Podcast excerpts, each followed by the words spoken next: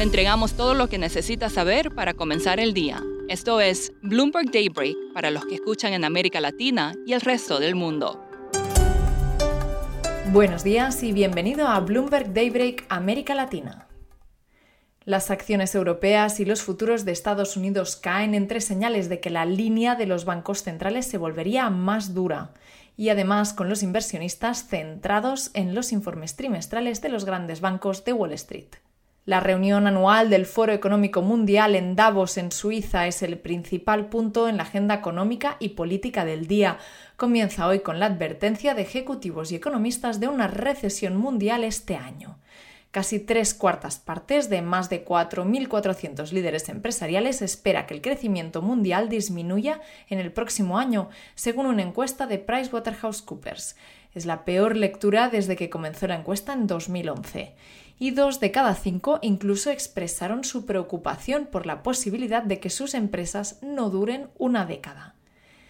Seguimos en Davos porque el presidente de la Junta de Credit Suisse, Axel Lehmann, dijo que los clientes ricos todavía tienen mucho para invertir y que se puede evitar una recesión global dada la reapertura de China y el enorme crecimiento de India.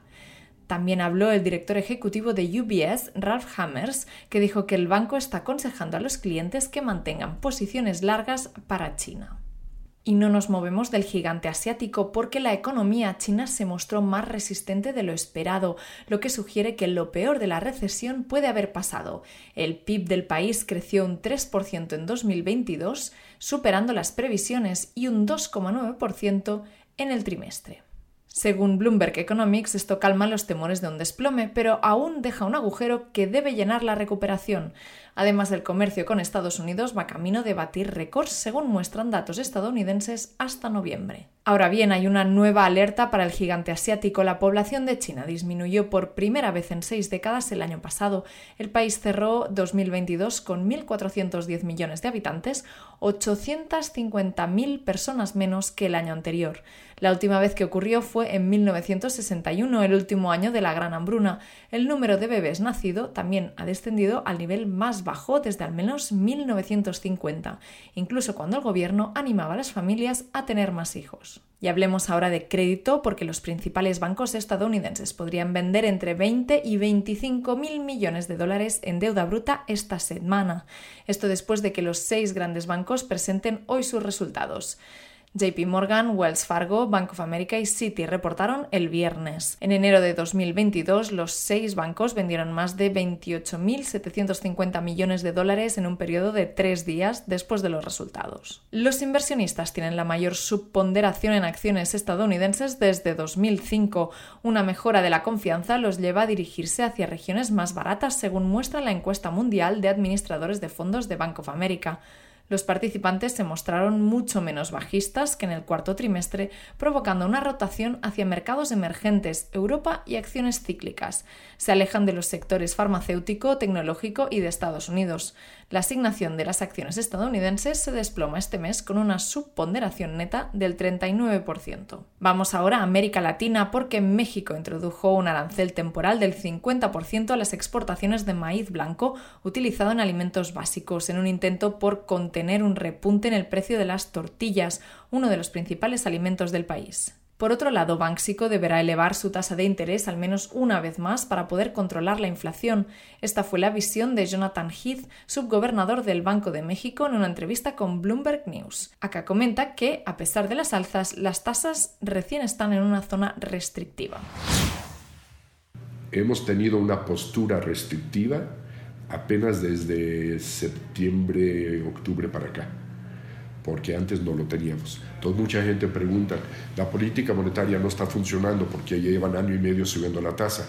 Sí, pero estábamos en la parte expansiva, apenas entramos en la parte neutral y apenas ahora ya estamos en la parte restrictiva. Con el último aumento de 75 puntos este, y el aumento de, de 50 en, en diciembre, ya estamos, yo diría, cómodamente dentro de la zona restrictiva, que es una posición mucho más coherente, mucho más consistente con la problemática de la inflación que estamos enfrentando. Y por lo tanto, ya podemos empezar a decir, ahora sí, podemos tomar en cuenta este, que tenemos una postura restrictiva. El subgobernador del Banco de México comentó también sobre la tasa terminal. Ya nos estamos acercando a lo que podría ser la tasa terminal, porque la tasa terminal tiene que ser una tasa que refleje una postura monetaria restrictiva, consistente con la inflación. Bueno, ¿cuál es esa tasa terminal? Eso es justamente la segunda parte. Ya no la velocidad con la cual aumenta, sino a dónde quieres llegar, cuál es esa tasa terminal. Yo diría que ni nosotros mismos sabemos bien, porque es muy data dependent, es muy depende de muchas circunstancias. Yo pensaría intuitivamente que estaría en un rango de como de 10.75 a 11.50, por ahí, más o menos, intuitivamente. Y una parada ahora en Venezuela, donde las protestas contra la inflación se extienden por todo el país. Los trabajadores del sector público, incluidos cientos de profesores y enfermeras, marcharon ayer en Caracas para exigir mejoras salariales. El presidente Nicolás Maduro puede ser reacio a ordenar otra violenta represión mientras espera la liberación de los fondos congelados en el extranjero. Y terminamos hablando de Sompo, la aseguradora japonesa que compró los girasoles de Vincent Van Gogh hace unos 35 años.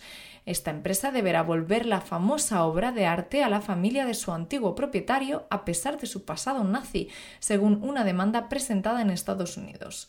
Los herederos de Paul von Mendelssohn Bartholdy, obligados a renunciar a la obra en 1934, cuando los judíos alemanes estaban siendo despojados de sus bienes, también reclaman más de mil millones de dólares por daños y perjuicios. Esto es todo por hoy. Soy Laura Millán. Gracias por escucharnos. Para conocer todas las noticias que necesita para comenzar el día, revise Daybreak en español en la app Bloomberg Professional. También puede personalizar Daybreak para recibir las noticias que desee. Eso es todo por hoy. Sintonice mañana Bloomberg Daybreak